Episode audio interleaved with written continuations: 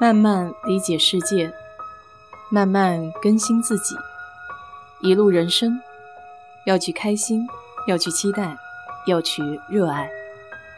我是 DJ 水色淡子，在这里给你分享美国的文化生活。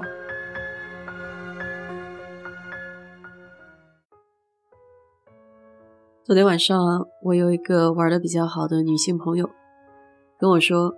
昨天他就可以从试管婴儿的诊所毕业了，再接着打一个礼拜的针，就可以像普通的孕妇一样在家里待着了。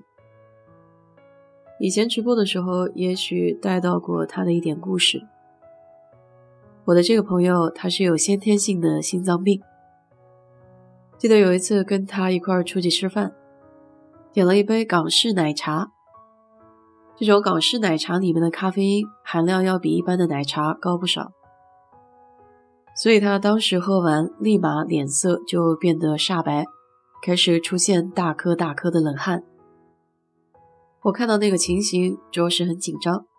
幸好他自己随身带了一些药片，吃过药之后，这个症状就缓解了不少。为什么要提到他这个病情呢？一般三十五岁以上，我们就可以说算是高龄产妇。她现在不仅是高龄，还加上心脏病。当时她跟我说自己去做试管婴儿，我还是挺替她捏把汗的。老人们常说儿笨生，娘笨死。她这种身体状况让人不得不担心。其实这已经是她第二次尝试试管婴儿了。第一次的时候没有成功，着实让他失望不小。那个下午，我坐在车里跟他聊了整整三四个小时。说到动情的时候，泪如雨下。有些事情就是这样，在别人看来是多么简单的一件事儿，到了自己身上就变得困难无比。生孩子可能就算是一件吧。说起来，大学同学聚会的时候，还听到有朋友讲起这方面的事情。可以说，求神拜佛，什么样的招数都用上了。最后，好的结果是真起到作用了；还有一些的话，是怎么样都没有办法成功。好在现在科技比较进步，可以用试管婴儿替代自然受精，这样也给不能生孩子的人带来一丝希望。说起生孩子这件事情，最近也是接二连三的在朋友圈看到同事晒新娃。这疫情期间两年多没有联系的同事，冷不丁在朋友圈就晒了又生了一个娃。在美国这里，大多数的华人家庭都很喜欢有两三个孩子，不少都是一个儿子一个女儿，当然也有生两个女儿的家庭。还在纠结到底要不要生三胎。我有一个同事，他家里就是两个女儿，然后男方的家里呢，一直想让他们再生一个儿子。虽然说美国这边生孩子、养孩子的费用不算很高，但是毕竟再多养一个孩子就要多一份精力，所以女方呢肯定是不大愿意的。好在她老公也很站在她这一边。所以，为了他，就抵制了家里的一众压力。现在两个女儿也已经半大了，一个上初中，一个呢也上小学五六年级了。比起其他的族裔，咱们华人在美国不算是孩子多的。比如说老莫，单单看一家的老莫，就最起码有三个以上的孩子，经常一家子出来就是成群结队的，大的领着小的。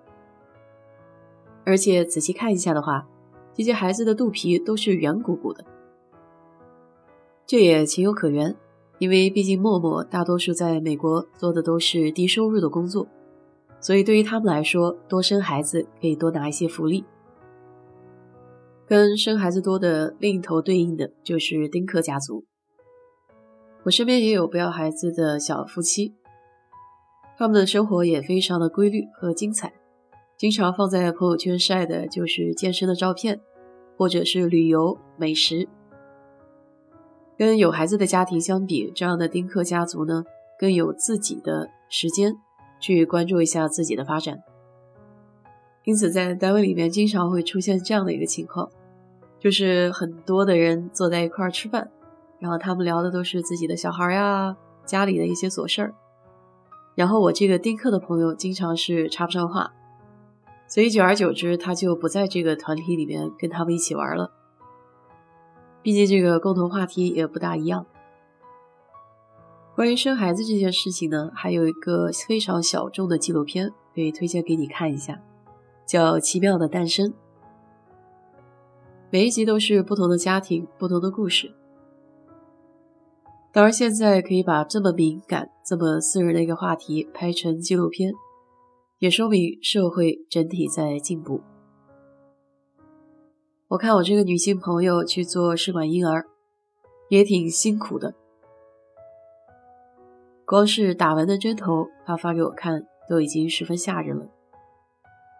所以我也非常佩服他能坚持下来的毅力。昨天他发给我消息的时候，我也没有仔细看，就恭喜了他一句。今天早上再翻出来看一遍，居然说的是两个宝宝，怀的还是一对双胞胎，真的非常让人惊喜。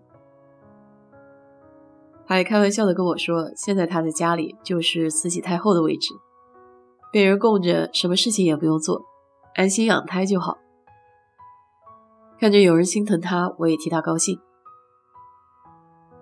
奇妙的诞生里讨论一些生育，还有关于女性权利的一些问题。我个人觉得，在现在这个社会比较开化的情况下，生育已经不仅仅是女性个人的问题了。它是夫妻双方需要共同承担的一个责任，而且生不生孩子，这是需要彼此双方互相尊重、互相商讨的一个结果。毕竟，这个生孩子它并不是光生完就可以了。当孩子咕咕落地的那一刻，有很多的责任和未来的事情需要两个人共同承担。这也算是人生中一个比较重大的决定。影片里边也讨论了一下关于年龄和生孩子的事情。当然，这里得排除一下，比如说年龄大了以后生孩子确实有一定的风险。但是就个人的选择而言的话，我觉得这是自由的事情。美国这里四十多岁结婚，四十多岁生孩子大有人在。而且国内还有一部分特殊群体，比如说失独的家庭。这个孩子对他们来说的话，就是另外一份新的希望。也希望每个人都能以一个开放的心态去包容这些现象。好了，今天就跟你聊到这里吧。如果你对这期节目感兴趣的话，欢迎在我的评论区留言，谢谢。